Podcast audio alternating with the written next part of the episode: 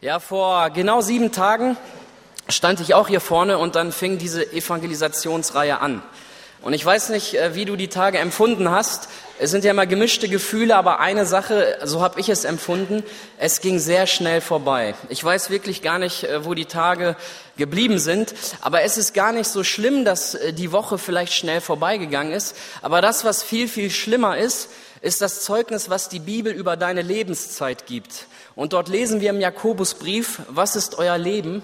Es ist ein Rauch, ein Dampf, der eine kurze Zeit bleibt und dann verschwindet. Das ist eine Tatsache, mit der wir leben müssen. Und dann stellt man sich natürlich die Frage, wenn das Leben vorbeigeht, wo geht denn die Reise hin? Und in diesen letzten Tagen haben wir über viele, viele Themen gesprochen. Aber ein ganz wichtiger Inhalt dieser Themen war immer das Kreuz. Es war immer das Kreuz. Und das Kreuz steht ganz klar und deutlich für den größten Liebesbeweis, den Gott dieser Menschheit geschenkt hat. Also es steht für etwas Wunderbares, für etwas sehr Schönes. Aber das Kreuz steht auch gleichzeitig für etwas Furchtbares und Schreckliches, nämlich für die Sündhaftigkeit des Menschen. Das eine gibt es nicht ohne das andere. Und wenn Menschen hier hinkommen und sagen, Gott liebt alle Menschen, Gott ist ein lieber Gott, ja, das stimmt. Aber warum? Warum? Weil er Jesus Christus für deine Sünden an das Kreuz hat schlagen lassen. Es ist deine Schuld gewesen, dass er diesen schweren Gang machen musste. Und dann muss der Mensch sich natürlich entscheiden. Nimmt er diesen Liebesbeweis an oder lebt er sein Leben so weiter wie bisher? Ähm, Wisst ihr, was das Besondere einer Evangelisation ist? Das Besondere einer Evangelisation ist, es wird mehr gebetet als sonst, es werden mehr Einladungen ausgesprochen als sonst und der Mensch wird ganz bewusst nach jeder Predigt, und das möchte ich heute auch machen, der Mensch wird ganz bewusst nach jeder Predigt vor einer Entscheidung gestellt. Und diese Entscheidung lautet, ein Leben für Jesus oder ein Leben gegen Jesus. Ich wette und ich bin mir ziemlich sicher, dass hier in dieser Gemeinde äh, das Wort Gottes gepredigt wird. Da bin ich mir hundertprozentig sicher, dass äh, die Predigten, die hier gehalten werden von dieser Kanzel, dass sie immer ihr Fundament in der Bibel haben. Aber es ist nicht immer so bei einem normalen Gottesdienst, dass ganz klar und deutlich und ich muss auch sagen manchmal sehr scharf das Evangelium in seiner ganzen Fülle gepredigt wird und dass der Mensch vor diese Entscheidung gestellt wird. Das ist nicht immer so. Aber während einer Evangelisation ist das so. Und dann wird eine gewisse Spannung gehalten. Und die Spannung lautet, kommen die Leute, die ich eingeladen habe? Kommt mein Neffe, der da irgendwo jahrelang in der Welt rumturnt? Kommt endlich mein Vater, der damals Mitglied dieser Gemeinde war und doch wieder abgefallen ist, kommt er zurück, kommt er in diesen Tagen, wird er sich bekehren, wird er sich entscheiden? Was ist mit meinen Geschwistern, die mir selber damals immer von Jesus erzählt haben, aber die jetzt schon lange nichts mehr mit Jesus zu tun haben? Kommen diese Menschen zu dieser Veranstaltung? Und wenn diese Menschen zu dieser Veranstaltung kommen, was für eine Entscheidung werden sie treffen? Werden sie sich entscheiden, für Jesus zu leben? Werden Sie sich entscheiden, ihm wieder den ersten Platz zu geben? Oder werden Sie sich dafür entscheiden, doch nach Ihrem eigenen Willen zu leben und dementsprechend auch für alle Ewigkeit die Konsequenzen zu tragen? Und das ist eine gewisse Spannung, die gehalten wird. Und ich mache das ja nach jeder Predigt so, wie ich es heute auch machen werde. Ich werde ein äh, Lied singen lassen, ich werde ein Gebet sprechen und nach diesem Gebet werde ich runtergehen in den sogenannten Seelsorgeraum. Wie man den nennt, spielt keine Rolle. Es ist ein Raum, da bin ich einfach. Und ich weiß nicht, was passiert. Ich weiß nicht, was hier passiert, aber ich weiß eine Sache. Es findet ein Kampf statt. Bei jedem Einzelnen findet vermutlich ein Kampf statt. Und ich kann auch ganz klar und deutlich sagen, dass vielleicht viele in diesen Tagen diesen Kampf verloren haben. Weißt du, worin der Kampf besteht?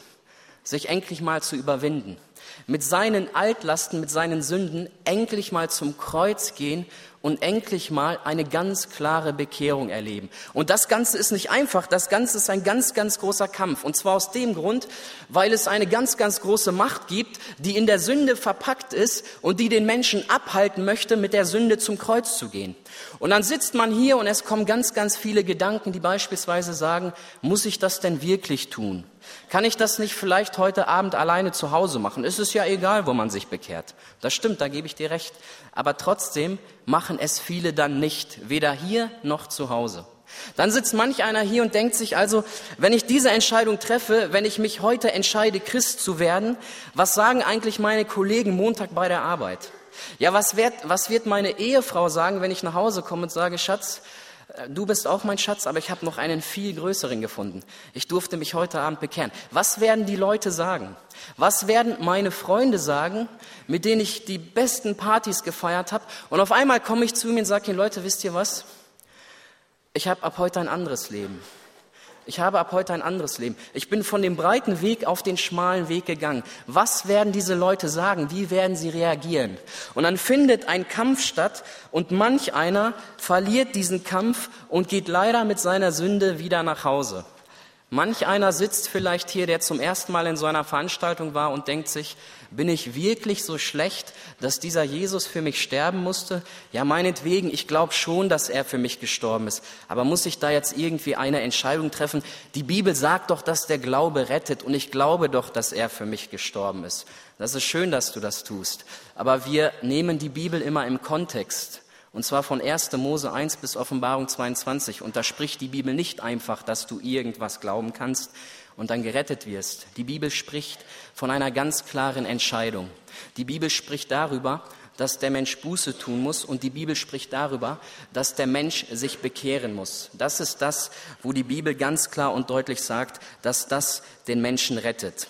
Und wenn ein Mensch das tut, das heißt also, wenn ein Mensch seine Sündhaftigkeit erkennt und er geht mit seiner Sünde zum Kreuz, er findet Vergebung seiner Schuld, dann sagt die Bibel, er befindet sich nun auf dem schmalen Weg und er ist ein Nachfolger von Jesus Christus geworden. Und wenn ich jetzt mal die Leute frage, die sich mal bekehrt haben, die in der Nachfolge Jesus stehen, ist das ein leichtes Leben mit Jesus? Ist es leicht? Nein, ist es nicht immer leicht. Warum? Weil auf einmal der Kampf des Glaubens da ist. Weil auf einmal dieser schmale Weg, auf den du gehst, sich immer breiter machen möchte. Und dann stehst du plötzlich in einem Zwiespalt und du merkst, das Leben mit Jesus ist auch gar nicht so einfach. Aber ich kann dir eine Sache sagen. Es ist das schönste Leben. Warum? Weil du dem König der Könige, weil du dem Herrn aller Herren folgen wirst und weil er dir hier auf dieser Erde deine Schuld vergeben hat und somit ewiges Leben vorbereitet hat. Ist dir eigentlich bewusst, dass dein Leben, das du mit Jesus führst, dass dieses Leben Ewigkeitswert hat? Ist dir das eigentlich bewusst? Ist dir eigentlich bewusst, dass du hier auf dieser Erde schon ewiges Leben besitzt? Du schaust auf diese Erde, es sind überall Kriege, es sind Hungersnöte, die ganze Welt zerbricht und Gott sagt, ich habe dir ein ewiges Reich vorbereitet, was nicht zerstört werden kann. Das ist toll, oder? Es ist eine lebendige Hoffnung. Aber der Weg mit der Sünde zum Kreuz ist nicht einfach und der Weg danach mit Jesus ist auch nicht einfach. Und da stellt man sich die Frage, wie kann ich eigentlich im Alltag mit Gott leben? Wie ist das eigentlich möglich? Und ich möchte heute darüber mit dir sprechen. Und ich sage dir, wenn du mit Gott leben möchtest, dann brauchst du eine Entschiedenheit dann brauchst du eine Entschiedenheit. Und ich möchte heute anhand von einer ganz bekannten Geschichte aus dem Alten Testament mal einige Dinge deutlich machen. Und zwar möchte ich deutlich machen, wie die Sünde dich in der Sklaverei festhalten möchte, wie listig dabei der Teufel vorgeht, wie mächtig Gott wirkt und was eigentlich Nachfolge bedeutet. Und dazu möchte ich, dass wir uns eine ganz interessante Geschichte anschauen. Das ist der sogenannte Auszug aus Ägypten. Ich denke, die meisten kennen das, die meisten wissen, worum es geht, aber ich möchte es kurz erklären. Gott hat sich das Volk der Israeliten erwählt und jetzt ist es so gekommen, dass dieses Volk in Ägypten versklavt wurde. Die sind da alle nach Ägypten gegangen und irgendwann wurde das Volk so mächtig, ein Pharao ist aufgestiegen und er hat gesagt, weißt du was, wir müssen diese Leute versklaven, diese Leute müssen für uns arbeiten, die müssen wir in Ketten legen. Und interessant ist, dass dieses Ägypten, was wir im Alten Testament haben, dass es ein Symbol ist für die Sklaverei der Sünde, in der der Mensch heute lebt. Also dieses Ägypten aus dem Alten Testament ist ein Sinnbild für die Sklaverei des Menschen, wie er heute unter der Macht der Sünde lebt.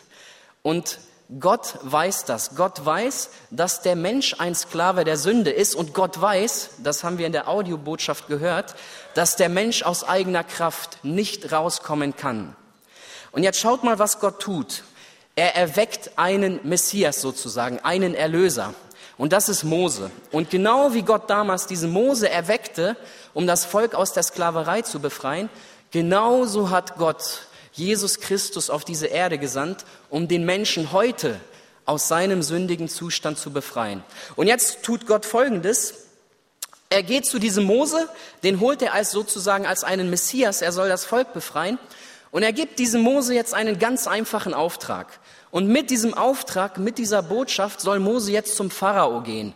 Und dieser Pharao steht als ein Sinnbild für einen Sklaventreiber. Er steht als ein Sinnbild für den Satan, der den Menschen unbedingt in der Sünde festhalten möchte. Und jetzt hat äh, Gott eine ganz einfache Botschaft und das lesen wir in 2. Mose 5, Vers 3. Und da schickt Gott den Mose dorthin und der geht mit einem Auftrag zu diesem Pharao und er sagt jetzt Folgendes. Der Gott der Hebräer ist uns erschienen. So lass uns nun hinziehen, drei Tagesreisen weit in die Wüste und dem Herrn, unserem Gott, opfern, dass er uns nicht schlage mit Pest oder Schwert.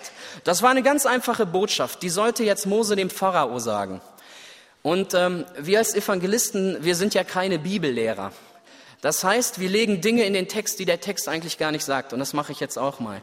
Ich habe in meiner Bibel das Wort drei Tagesreisen weit, das habe ich in Rot unterstrichen, zwei, dreimal glaube ich. Und ich habe daneben geschrieben, Auferstehung Jesu Christi. Die Bibel sagt, dass Jesus Christus an einem Tag für die gesamte Welt, für die gesamte Sünde der Welt am Kreuz gestorben ist. Und dort am Kreuz ist Folgendes passiert. Er hat dort am Kreuz alle Macht des Teufels, alle Macht der Sünde zerstört, dadurch, dass er gestorben ist. Aber das Schönste ist, Jesus war so mächtig, dass selbst der Tod ihn nicht halten konnte. Und dieser Jesus Christus ist nach drei Tagen von den Toten auferstanden. Und jetzt hör mal genau zu. Weißt du, was das bedeutet, dass er nicht im Grabe geblieben ist, sondern dass er nach drei Tagen von den Toten auferstanden ist? Das bedeutet, dass er heute dass er heute in dem Leben eines Menschen wirkt, weil Christus eben nicht gestorben ist. Und aus diesem Grund kann Christus heutzutage Menschen von der Sklaverei befreien. Aus diesem Grund kann Jesus Christus heute neue Kreaturen erschaffen. Aus diesem Grund kommen Menschen nach vorne und geben ein Zeugnis, wie Jesus sie befreit hat. Der Jesus, der vor 2000 Jahren am Kreuz gestorben ist, aber von dem man genau weiß, er lebt heute noch und er kann den Menschen von der Sünde befreien.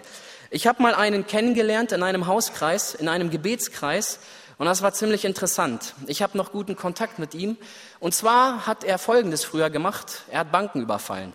Sicherlich, es gibt eine bessere Freizeitbeschäftigung, aber das hat dieser Mensch getan. Und das Interessante ist, dieser Mensch war ein Kind gläubiger Eltern. Das heißt, er wusste von klein auf, wer Jesus ist. Er saß auf den Schoß von seiner Oma als ein kleines Kind. Er hat die ganzen Geschichten gehört von Jesus. Er ist zur Jugendstunde gegangen. Er ist damals zur Kinderstunde gegangen. Und irgendwann ist er mal von diesem Weg abgekommen. Irgendwann ist er in die Sklaverei nach Ägypten gegangen. Und dort hat die Sünde mächtig gewaltig an ihm gewirkt. Und dann ist es so tief in seinem Leben gekommen, dass er so große Straftaten gemacht hat und er hat Banken überfallen. Und an irgendeinem Tag, es war Weihnachten, so hat er mir das erzählt, da saß er zu Hause bei seinen Eltern. Und dann hörte er die Geschichten über Jesus, das hört man ja auf Weihnachten immer. Und dann hörte er, dass Jesus für ihn ans Kreuz gegangen ist, all die Dinge, die er gewusst hat. Und auf einmal merkte dieser Mensch, ich lebe ganz tief in der Sklaverei. Gott wirkt sicherlich nicht in meinem Alltag. Und auf einmal fing Jesus Christus ganz stark und deutlich an, an diesem Menschen zu arbeiten. Und das Ganze ging so tief, dass seine Sündenlast ihn so gedrückt hat, dass er so gemerkt hat, in welcher Sklaverei er sich befindet. Und dann kam ein Tag, da beugte er sich vor dem Kreuz. Also er, der alles wusste sein Leben lang, er, der so tief in der Sklaverei drin gesteckt hat, beugte sich an einem Tag vor dem Kreuz. Und er hat sich bekehrt. Er hat Buß über seine Sünde getan und interessant ist, was er dann tut. Er geht zu seinem Schrank, er holt seine Sporttasche, er packt Klamotten rein, alles, was er fürs Gefängnis braucht. Er hat die Weihnachtstage noch mit den Eltern verbracht und als diese Weihnachtstage vorbei waren, ist er mit seiner Sporttasche, mit seinen Klamotten, mit seinem Auto zur Polizeistation gegangen und hat gesagt, so, hier bin ich. Ich war da und da, ich habe das und das gemacht, aber Ich habe neues Leben bekommen. Dieser Jesus Christus hat mich frei gemacht von der Sünde und ich bin jetzt eine neue Kreatur. Und die Sünde hat keine Macht über mich. Und ich habe das getan damals, ich möchte es bekennen und jetzt könnt ihr mich ins Gefängnis stecken. Und da stehen die Polizisten da und stellen sich die Frage, was ist hier eigentlich passiert. Und dann geht dieser Mensch, der vorher auch immer im Gefängnis war, er geht als gläubiger Mensch ins Gefängnis. Und dann stehen die Leute da und sagen, warum hast du das gemacht? Es hätte doch überhaupt keiner rausgekriegt. Was ist eigentlich mit dir passiert? Und dann sagt er ganz klar, doch, einer hat es immer gewusst. Und dieser eine hätte mich dafür gerichtet. Aber dieser eine sandte seinen Sohn und der hat den Preis meiner Sünde bezahlt. Und ich durfte frei werden. Und die Sünde hat alle Macht in meinem Leben verloren. Die Sünde hat alle Macht in meinem Leben verloren. Das ist gewaltig, oder? Ein Zeugnis für Jesus Christus, eine neue Kreatur, den alten Menschen abgelegt, weil man den neuen Menschen am Kreuz von Golgatha bekommen hat. Die Macht der Sünde wurde zerstört. Und genauso wie Gott heutzutage durch Jesus Christus wirkt, genauso wirkte Gott damals durch Mose. Und jetzt sagt Gott Folgendes, das lesen wir in 2. Mose 6, Vers 1. Da sprach der Herr zu Mose, nun sollst du sehen, was ich dem Pharao antun werde, denn durch eine starke Hand gezwungen muss er sie ziehen lassen. Ja, er muss sie durch eine starke Hand gezwungen aus seinem Lande treiben. Jetzt haben wir vorhin in der Audiobotschaft Folgendes gehört. Da wird jemand frei von der Sünde, aber sie klebt an einem. Sie möchte einen immer wieder zurück nach Ägypten holen. Die Sünde lässt einen nicht so leicht los. Und der Teufel steht da und kommt mit den möglichsten Versuchungen, um dich bloß in Ägypten in der Sklaverei festzuhalten. Und jetzt kommt Gott mit einem gewaltigen Zeugnis und sagt, durch eine starke Hand gezwungen, muss er sie ziehen lassen. Gibt es jemanden, der sich gegen Gott stellen kann? Eigentlich nicht, oder? Durch eine starke Hand gezwungen, muss er sie ziehen lassen. Und jetzt fängt das Eingreifen Gottes an. Jetzt demonstriert Gott seine Macht und macht ganz klar und deutlich, welches, welch, auf welcher Seite er steht. Er zeigt ganz klar und deutlich, dass dieses Volk der Israeliten, die über 400 Jahre mittlerweile in der Sklaverei leben, dass dieses Volk einen gewaltigen und mächtigen Gott hat. Gott macht eine absolute Machtdemonstration. Gott hätte es anders machen können. Er hätte ein Wort sprechen brauchen und sie wären sofort aus der Sklaverei gekommen. Aber das tut Gott nicht. Gott zeigt, wer er ist. Und jetzt fängt er an und jetzt beginnen die zehn Plagen. Gott fängt jetzt mit der ersten Plage an und das ist, er verwandelt Wasser in Blut. Ich weiß nicht, ob du heute Morgen Zähne geputzt hast, ist eine gute Sache, die Ärzte verbieten es auch nicht. Jetzt stell dir mal vor, du gehst ins Badezimmer, du drehst den Hahn auf und alles, was rauskommt, ist Blut. Du bist völlig schockiert, du bist völlig erschrocken, du gehst jetzt unter die Dusche, du willst das alles abwaschen, auf einmal merkst du, alles ist voll Blut. Und unten überall im Haus ist es ganz genauso. Und ich habe gesehen, ihr habt einige schöne Seen, die sind jetzt mittlerweile zugefroren. Aber jetzt stell dir mal vor, alles ist voll Blut. Und das ist völlig schockierend. Das ist ein ganz, ganz großer Schock. Und die Ägypter wissen überhaupt nicht, was los ist, aber sie wissen eine Sache, das ist nicht normal. Es war ein Eingreifen Gottes. Und jetzt macht Gott Folgendes. Er schickt eine Froschplage. Das ist die zweite Plage, die er macht, um seine Macht zu demonstrieren. Er schickt eine Froschplage. Da, wo meine Eltern wohnen, da gibt es ein Naturschutzgebiet, da gibt es ein Kurgebiet und ich gehe immer sehr gerne in der Natur spazieren. Und das habe ich an einem Tag gemacht. Es hat schon ein bisschen gedämmert, aber das Licht war noch nicht an. Und dann bin ich diesen Weg dort gegangen, bin spazieren gegangen und ich merkte irgendwie, dass der Boden so weich ist. Ich wusste zunächst nicht, woran das lag, aber ich ging weiter, weiter, weiter und am Ende des Weges wusste ich, was das war.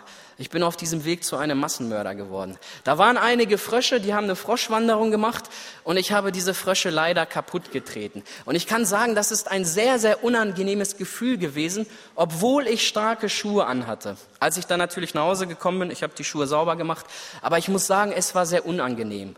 Aber jetzt stell dir mal vor, du gehst zum Kühlschrank, machst ihn auf, es ist alles voll Frösche.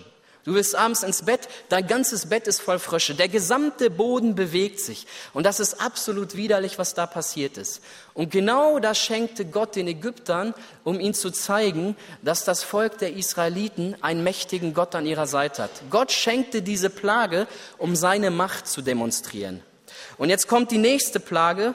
Er schickte Stechmücken. Er schickte Stechmücken. Ich habe ein Praktikum gemacht beim Missionswerk äh, Bruderhand. Bevor ich angefangen habe, habe ich ein Jahrespraktikum gemacht. Und wir wohnten mit ein paar Jungs dort im Praktikantenhaus. Und es war Sommer und an einem Tag wollten wir uns was Schönes zu essen machen, wollten kreativ sein, haben dann eine Pizza in den Ofen geschoben. Und dann haben wir draußen, haben wir die Tische gedeckt. Draußen haben wir dann die Tische gedeckt. Und ähm, dann sind wir rausgegangen, haben uns hingesetzt und nach so circa anderthalb bis zwei Minuten merkten wir, es ist eigentlich unmöglich, dort zu sitzen. Weißt du, da bist du so 80 Kilo schwer und du könntest jede Mücke zerdrücken, aber die machen dich fertig, sie zerstören dich förmlich und du musst vor diesen Mücken fliehen. Das war furchtbar, obwohl das noch keine Mückenplage gewesen ist. Dann war ich auf einem Sommerlager, hab vor Teenagern gepredigt, war auch ein interessanter Dienst, aber würde ich nicht nochmal machen mit Zelten. Ich merke, ab so einem gewissen Alter brauchst du wirklich ein normales Bett, wenn du schlafen musst. Und dann stand ich dort und dann haben wir abends am Lagerfeuer immer die Botschaften gehabt. Ich weiß nicht, ob du es schon mal mitbekommen hast. Hast du schon mal Mücken erlebt, die so aggressiv sind, dass sie durch eine Jeanshose stechen? Ich habe es erlebt. Es ist ein ganz unangenehmes Gefühl. Und dann merkte ich auf einmal, wir saßen da und es war eine wirkliche Plage. Aber jetzt sagt die Bibel, dass Gott eine tatsächliche große Plage geschenkt hat. Und das muss furchtbar sein. Der ganze Himmel ist schwarz, du kannst dich nirgendwo bewegen und die stechen dich einfach kaputt. Das war eine Machtdemonstration, die Gott geschenkt hat, um dem Volk zu zeigen, ich werde euch aus der Sklaverei befreien. Und keine Hand, egal wer, keine Hand kann euch zurückhalten, wenn ich euch rufe. Und das hat den Pharao ziemlich beeindruckt. Jetzt stell dir mal vor, das ganze Wasser ist im Blut, dann kommt die Froschplage, dann kommen Stechfliegen, dann kommen Stechmücken. Und das hat den Pharao schon ziemlich beeindruckt. Und dieser Pharao muss gemerkt haben, dass dieses Volk der Israeliten einen mächtigen Gott an ihrer Seite hat. Und Gott hat diesen Pharao durch diese ersten vier Plagen gedemütigt. Und jetzt ist ganz interessant, was passiert. Und das ist ganz wichtig, dass du das verstehst. Dieser Pharao geht jetzt zu Mose und er sagt ihm jetzt Folgendes. 2. Mose 8, Vers 24 steht, der Pharao sprach, ich will euch ziehen lassen, dass ihr dem Herrn euren Gott opfert in der Wüste. Das ist doch toll. Endlich hat Mose es geschafft. Gott schickt die Plagen, der Pharao ist gedemütigt, er geht zu Mose und sagt, weißt du Mose, ich merke, ich kann gegen dein Gott nichts tun. Und weißt du was, du darfst jetzt ziehen. Und jetzt sagt er zum Schluss in einem Nebensatz etwas ganz Wichtiges. Nur zieht nicht zu weit. Das ist sehr interessant, oder? Was hat Gott denn gesagt? Gott kam mit dem Befehl und hat gesagt, du sollst drei Tagesreisen weit wegziehen. Ich will dich komplett aus der Sklaverei befreien. Und jetzt kommt der Pharao und macht einen wunderbaren Kompromiss. Mose, du darfst ziehen aber zieh nicht zu weit. Das ist ziemlich interessant. Und ich glaube, dass das bei uns Christen ein ganz, ganz großes Problem ist. Du hast dich bekehrt. Oh, das ist gut. Du hast dich taufen lassen. Prima, noch besser. Du bist ja fast perfekt. Du hast äh, Jesus in der Schule bekannt. Das machst du immer. Du bist jeden Sonntag hier. Das ist wirklich toll. Das ist schön. Mach das weiter. Aber es kann sein, dass du selber zu dir sagst, Zweieinhalb Tagesreisen sind genug. Warum soll ich so einen radikalen Schnitt in meinem Leben machen? Jesus liebt mich, ich habe mich bekehrt, ich habe die Taufe angenommen, mein Name steht in der Gemeindeliste, das ist schon mal die halbe Miete, um gerettet zu werden. Warum muss ich denn drei Tagesreisen weit wegziehen? Jetzt zeigt mir Gott in meinem Leben Dinge, von denen er eigentlich meint, ich soll mich lossagen, aber das ist doch eigentlich gar nicht nötig. Vielleicht reicht es sogar, vielleicht reicht es, dass ich nur anderthalb Tagesreisen weit wegziehe. Vielleicht reicht es ja. Ich muss ja nicht alle Brücken zur Welt abbrechen, weil wenn ich das nämlich tue, dann ist der Weg zurück schwer. Aber wenn ich es nicht tue, ist der Weg zurück doch leichter. Es kann ja sein, dass mir das doch alles gar nicht so gefällt, dass mir das doch schwer fallen wird und dann ist der Sprung zurück ganz, ganz leicht. Und ähm, ich spreche jetzt mal ganz bewusst die jungen Leute unter uns an. Wenn ich von jungen Leuten rede, dann meine ich so unter 28, sagen wir unter 25. Ich hoffe, ich beleidige niemanden. Wenn du dich jung fühlst mit 40, 50 ist auch gut, aber ich spreche jetzt mal eine andere Altersgruppe an. Oder ich spreche jetzt mal ganz bewusst die Leute an, ab 13, 14 bis 20, 25. Die Welt hat ganz, ganz große, tolle Dinge für euch. Ganz, ganz große, attraktive Dinge. Und in diesen Dingen habe ich jahrelang gelebt. Aber ich kann dir eins sagen, das ist eigentlich die Sklaverei in Ägypten. Es ist nicht das Leben aus Überfluss, was Jesus dir eigentlich verheißen hat. Und dann gibt es manch einen, das habe ich selber erlebt, dann sitzt du Freitagabend in einer Jugendstunde, hörst das Wort, beteiligst dich am Gebet und zwei Stunden später, nachdem die Jugendstunde vorbei ist, befindest du dich an einem Ort, wo Jesus Christus niemals hingehen würde. Warum? Weil du sagst, anderthalb Tagesreisen sind okay. Ich war auf der Jugendstunde, ich habe mich mal bekehrt und ich kann dir sagen, es ist eigentlich nicht okay. Weißt du warum? Weil Jesus Christus ein wunderbares Leben für dich vorbereitet hat. Aber weißt du, was die Folge von Kompromissen ist? Es ist eine laue, träge Nachfolge. Keine Kraft, keine Vollmacht, Jesus zu bezeugen, unbrauchbar für Jesus Christus. Und das Schlimmste ist, du hast keinen Frieden mit Gott. Du hast keinen Frieden mit Gott. Du liest die Bibel, sie klagt dich an. Du fängst an zu beten und du weißt, Gott wird ja dein Gebet sowieso nicht erhören, weil du im bewussten Ungehorsam lebst. Und jetzt habe ich ganz, ganz viele Leute vor mir. Ich habe junge Leute, ich habe ältere Leute vor mir und manch einer sollte vielleicht schon längst irgendwo in der Mission sein. Manch einer sollte vielleicht schon längst in der Jugendarbeit beteiligt sein. Manch einer sollte vielleicht schon längst im Predigerdienst sein. Manch einer sollte vielleicht schon längst die Jungschar leiten. Aber Gott kann dir diesen Dienst nicht geben, weil du sagst, anderthalb Tagesreisen sind in Ordnung. Und ich kann dir sagen, nein, es ist nicht. Jesus Christus hat weitaus mehr für dich vorbereitet. Jesus hat gesagt, ich bin gekommen, um dir ein Leben aus Überfluss zu geben.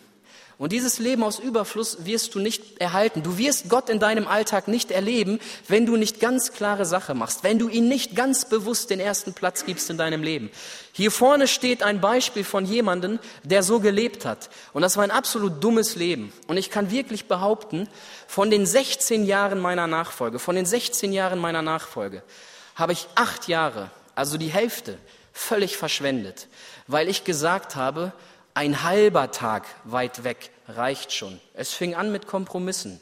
Zweieinhalb Tage reicht, zwei Tage reichen, anderthalb Tage reichen. Und irgendwann, ich kann es euch wirklich sagen, ich bin wieder zurück nach Ägypten gegangen. Und es ist ein furchtbares Leben, wenn du genau weißt, Du befindest dich in einem Leben, was Jesus nicht für dich vorbereitet hat. Du befindest dich eigentlich in dem Leben, von dem Jesus Christus dich herausgezogen hat. Und du bist ganz bewusst wieder zurückgegangen. Aber das Interessante ist, das ist nicht eine Entscheidung von einem Tag auf den nächsten. Es sind Kompromisse, die man anfängt.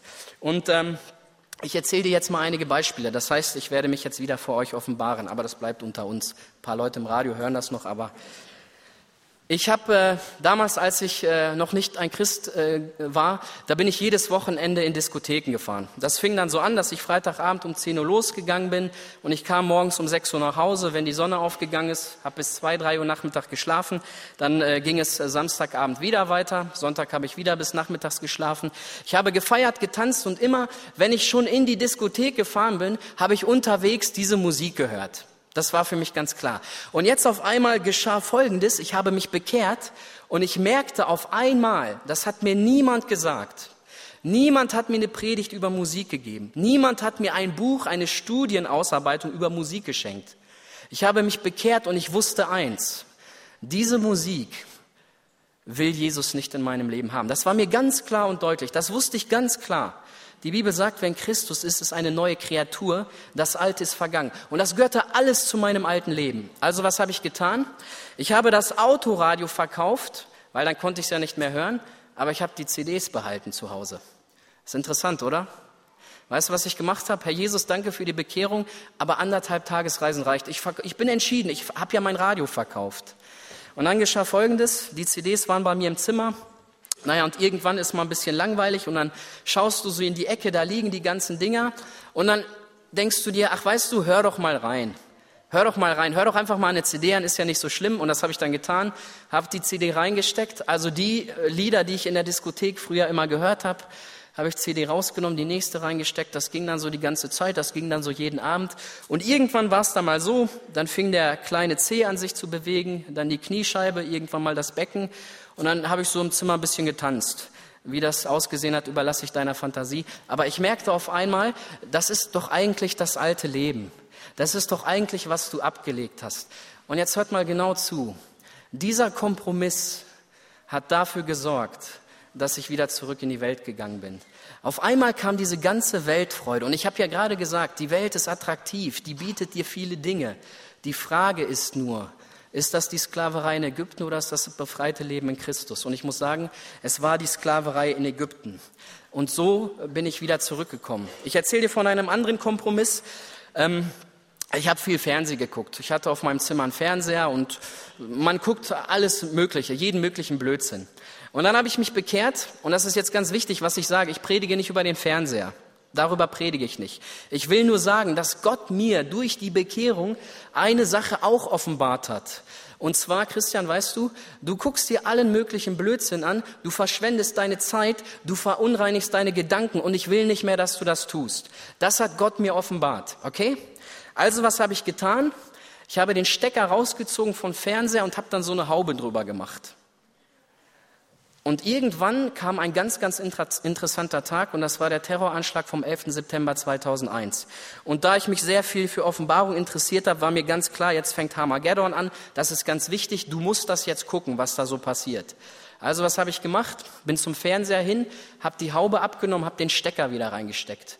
Und dann habe ich wieder den Fernseher geguckt, habe die Nachrichten verfolgt, was jetzt alles politisch passiert, wie USA sich verhalten wird, gibt es einen Krieg oder nicht. Das war sehr interessant. Aber du kannst nicht immer vier Stunden Nachrichten am Tag gucken, also habe ich weitergeschaltet. Dann habe ich wieder irgendwas anderes geguckt. Dann habe ich nochmal weitergeschaltet. Dann habe ich wieder irgendwas anderes geguckt. Und auf einmal merkte ich, Christian, weißt du, äh, alles, was du abgelegt hast, das hast du jetzt wieder in dein Leben geholt. Das ist doch falsch, das ist nicht gut. Mach ganze Sache mit Jesus. Okay, habe ich gemacht. Stecker rausgezogen, Haube wieder draufgepackt.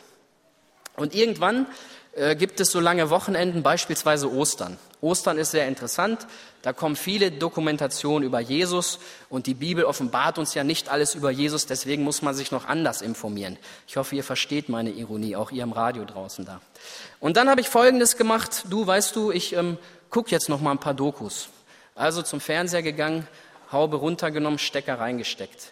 Und dann habe ich die Dokus geguckt, du kannst aber nicht fünf Stunden am Tag irgendwelche Dokumentation gucken. Also habe ich wieder irgendwas anderes geguckt.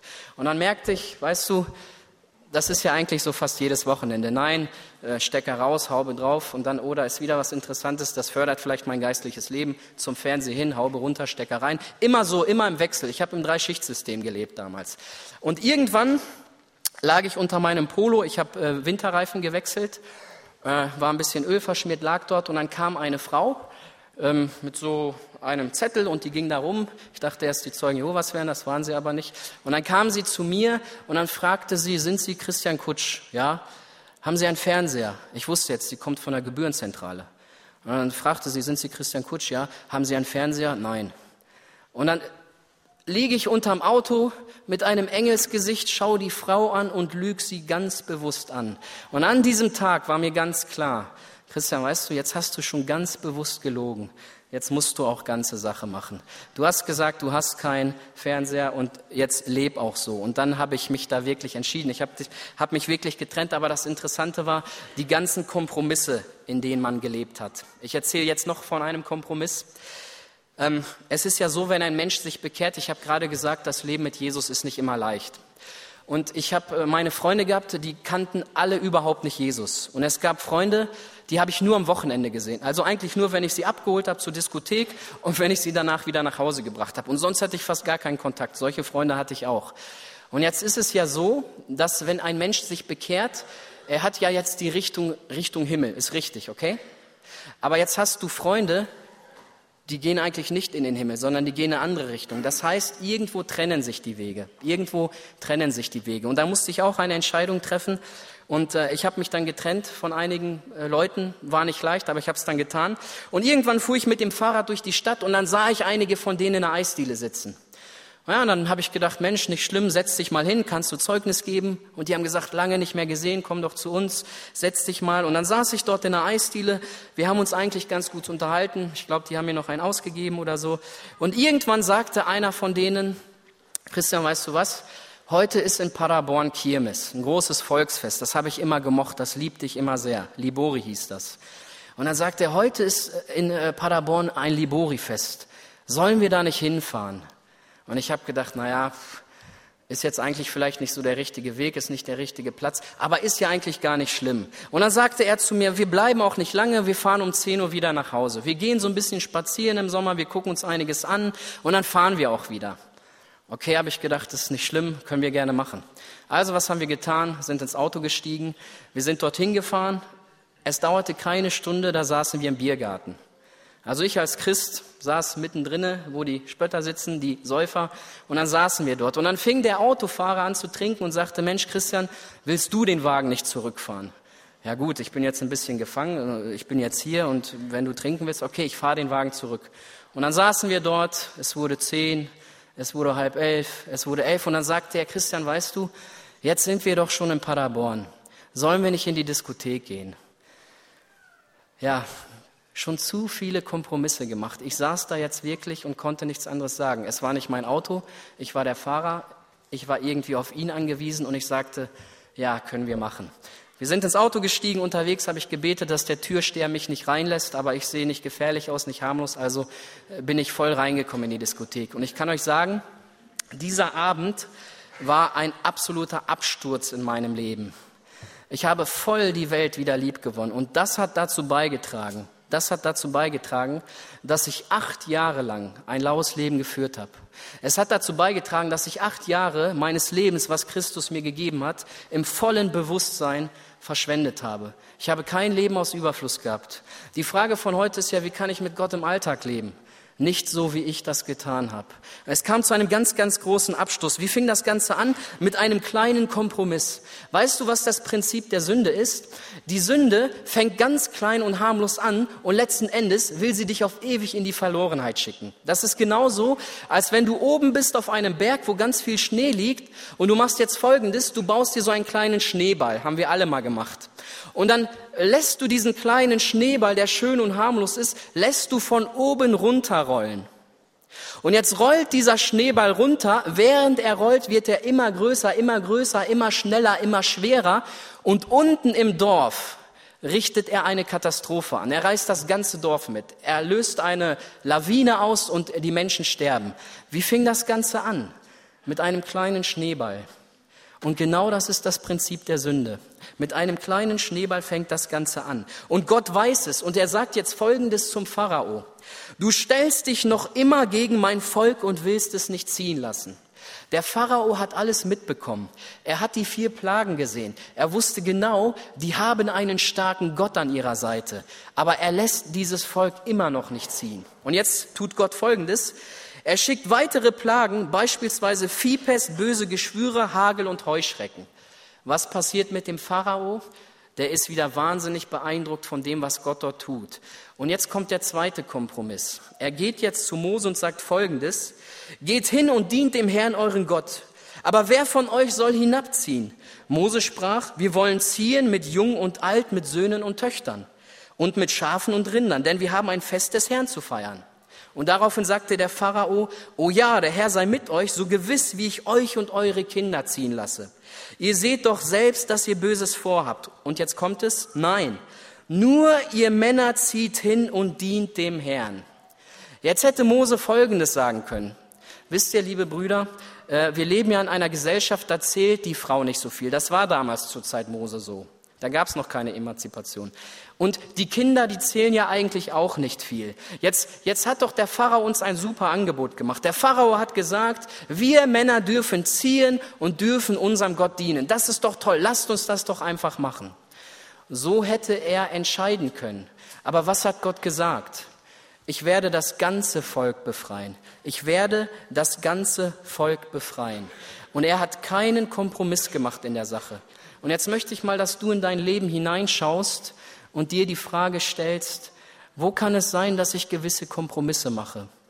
Wo kann es sein, dass ich mit Gott nicht im Alltag lebe, weil ich eben nicht diese drei Tagesreisen für mich in Anspruch genommen habe?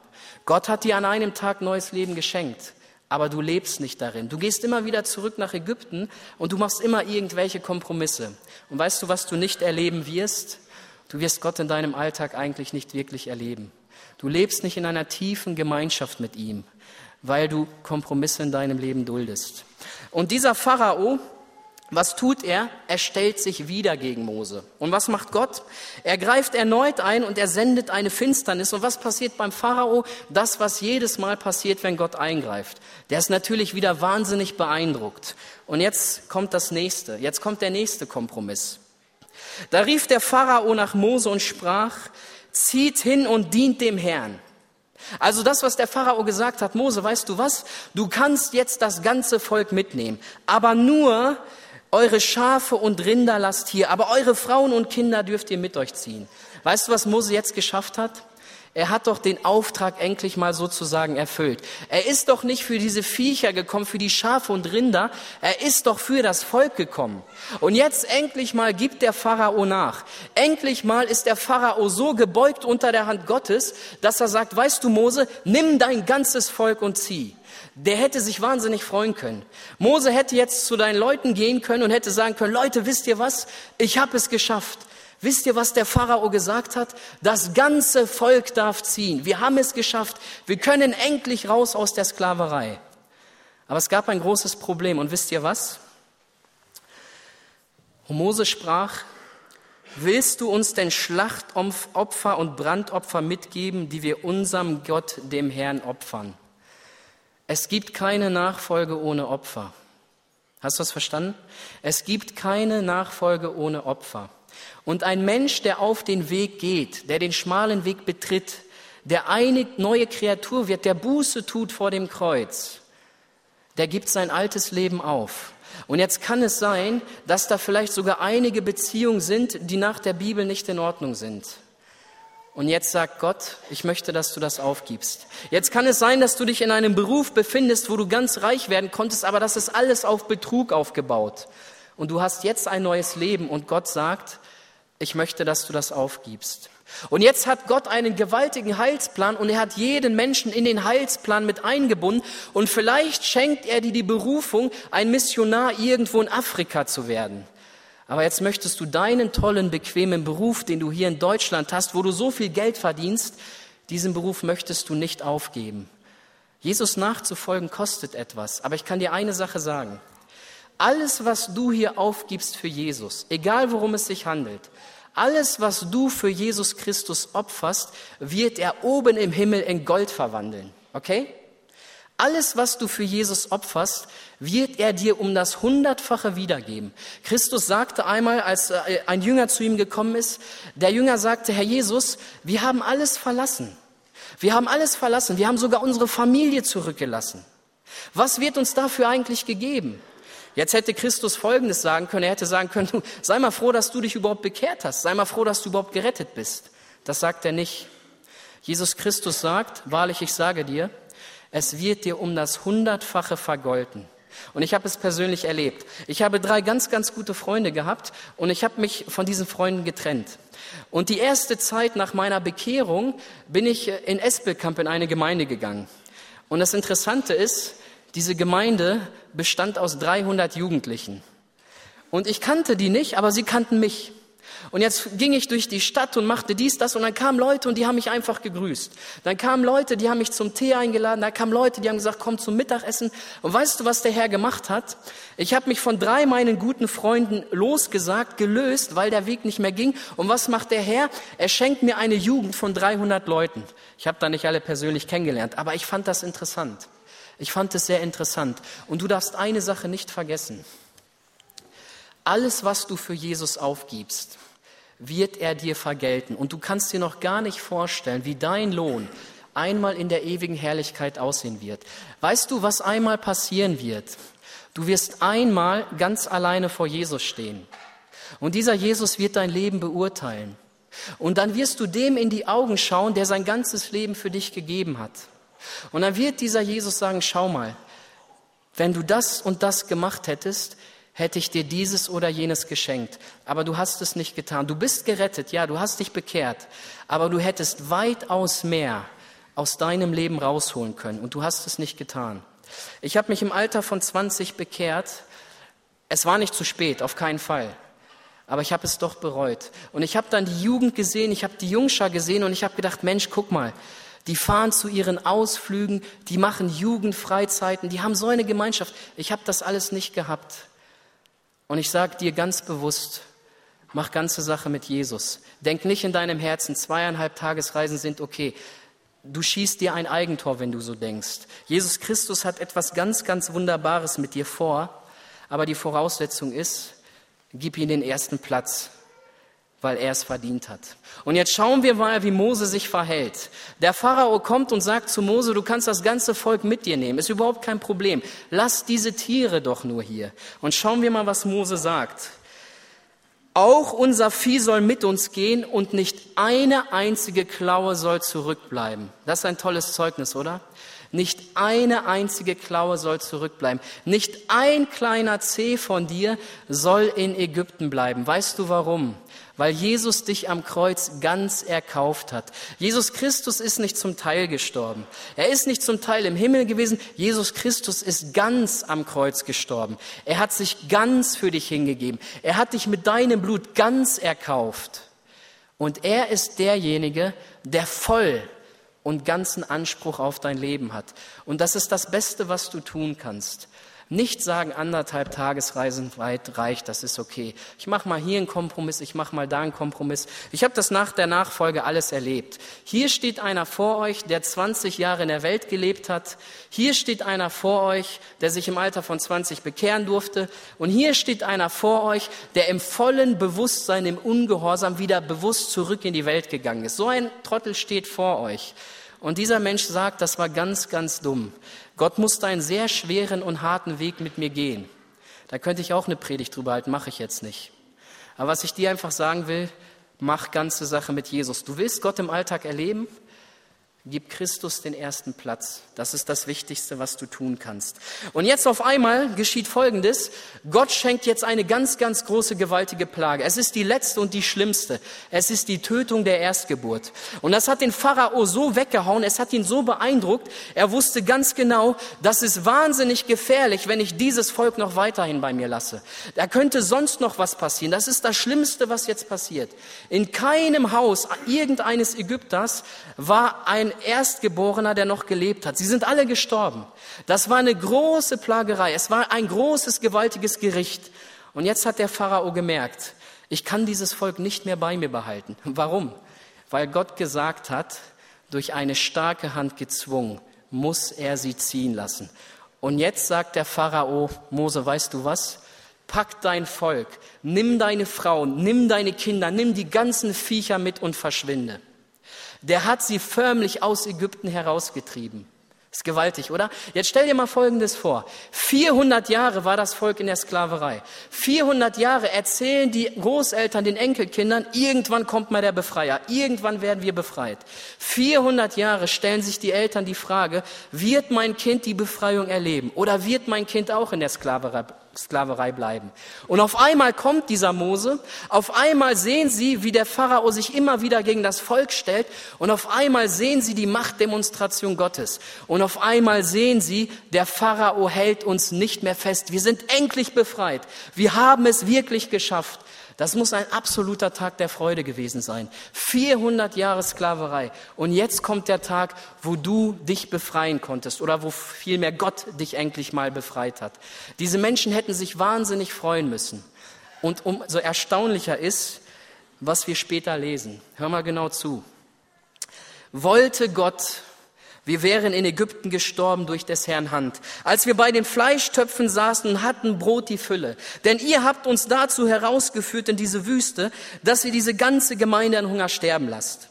Wir denken an die Fische, die wir in Ägypten umsonst aßen, an den Kürbisse, die Melonen, den Lauch und die Zwiebeln und den Knoblauch. Weißt du, was das Volk getan hat? Diese Dummköpfe haben zurückgeschaut.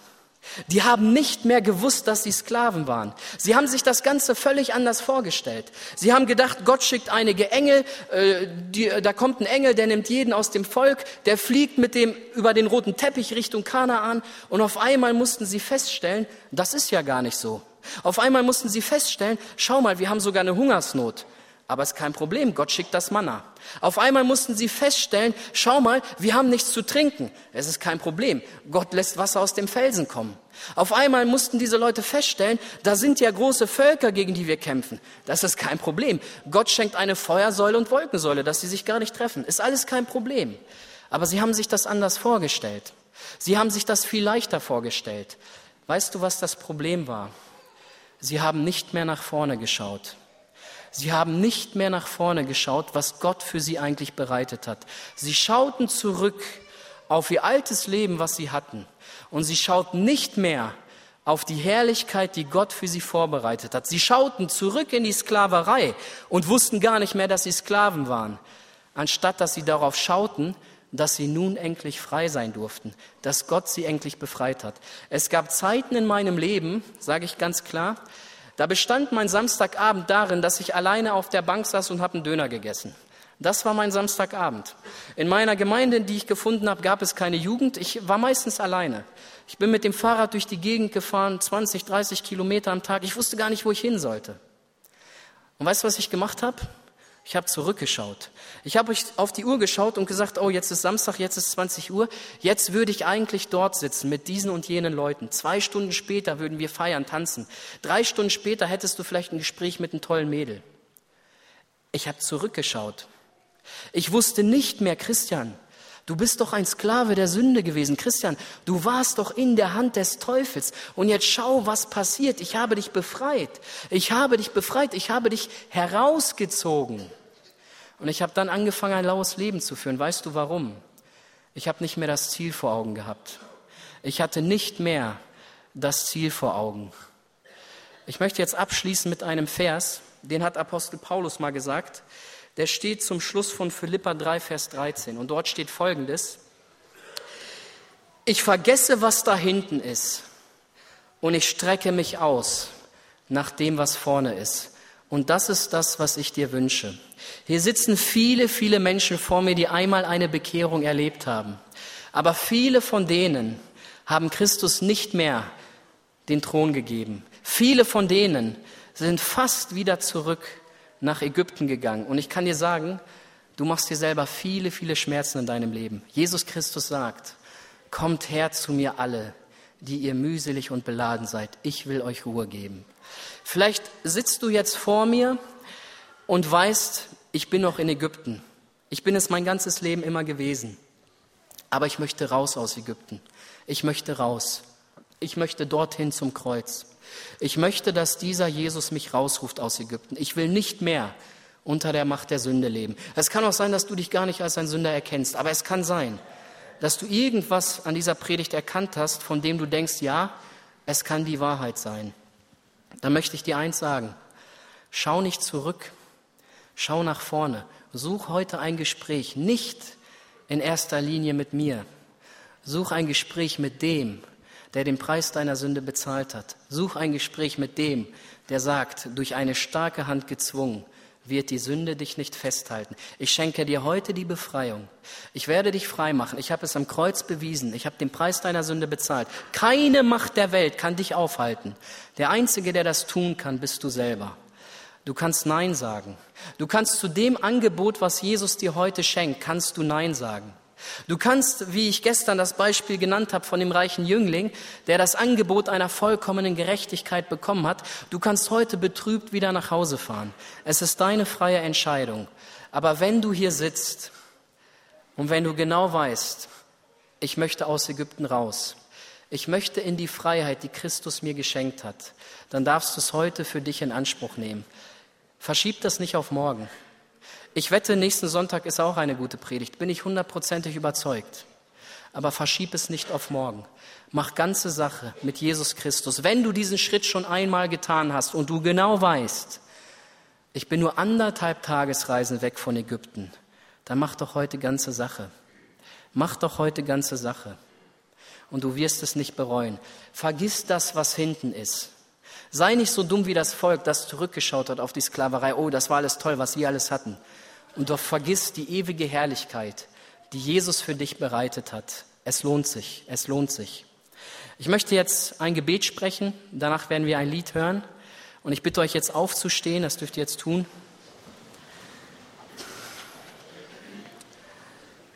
Und wenn ich dieses Gebet fertig gesprochen habe, werde ich das folgendermaßen machen. Ich werde runtergehen in einen Seelsorgeraum. Und dann wirst du das Lied hören und während das Lied spielt, warte nicht, warte nicht, komm aus deiner Reihe raus, egal ob du schon mal die Entscheidung getroffen hast, egal ob du das heute zum ersten Mal tun willst. Fang an, dich zu überwinden. Sag ganz klar Ja zu Jesus. Und es hat mit Demut zu tun. Es ist schwer, aus der Reihe rauszukommen. Es ist schwer, diesen Weg runterzugehen. Das ist schwer, das weiß ich. Und ich weiß, dass viele diesen Kampf in den letzten Tagen verloren haben. Aber ich kann dir eins sagen, du verlierst weitaus mehr. Du verlierst weitaus mehr als nur irgendwie dein, dein Ansehen in der Gemeinde. Du verlierst weitaus mehr. Du wirst etwas verlieren, was ewige Konsequenzen hat. Und du kannst heute die beste Entscheidung treffen. Schau nicht zurück. Schau nach vorne. Mach ganze Sache mit Christus. Schau jetzt mal tief in dein Herz. Überprüf mal dein geistliches Leben. Gibt es da Dinge, von denen du sagst, Herr Jesus, dafür bist du doch grausam am Kreuz gestorben. Dafür hast du doch dein Blut gelassen. Und diese Sache ist jetzt wieder in mein Leben gekommen. Und ich bin heute bereit, ganz bewusst diesen Schritt zu tun und das abzulegen. Das darfst du heute tun. Ich werde jetzt ein Gebet sprechen. Und danach werden wir ein Lied hören. Und während das Lied spielt, kommst du einfach aus deiner Reihe und gehst die Treppe dort hinten runter. Das ist gar nicht mal so schwer. Es ist nicht schwer. Denk daran, durch eine starke Hand gezwungen, muss er dich ziehen lassen. Herr Jesus, ich danke dir für die Beispiele, die wir in deinem Wort haben und ich danke dir, dass du für meine Sünde am Kreuz gestorben bist. Ich danke dir, Herr, dass du mich frei gemacht hast von der Sklaverei aber du siehst jetzt die Leute, die sich in der Sklaverei befinden. Du siehst die Menschen, Herr, die keine ganze Sache mit dir machen, die vielleicht sich schon einmal entschieden haben, aber vielleicht wieder zurückgegangen sind. Ich möchte beten, dass du dich diesen verlorenen Söhnen und Töchtern offenbarst und dass sie heute wieder zurückkommen zu dir. Herr, schenk die Gnade, dass sie nicht zurückschauen, was sie alles weglassen müssen, was sie alles aufgeben müssen, was sie alles opfern müssen. Herr, lass sie auf das Ziel schauen, in der größten Herrlichkeit bei dir einmal anzukommen und dort ewigen Lohn zu bekommen. Lass sie darauf schauen, Herr, und schenk jetzt Gnade, dass viele, viele heute ganz bewusst eine Entscheidung für dich treffen und dir den ersten Platz geben möchten. Gib ihnen die Kraft, nimm du sie bei der Hand und bring sie mit ihrer Sünde zu deinem Kreuz. Amen.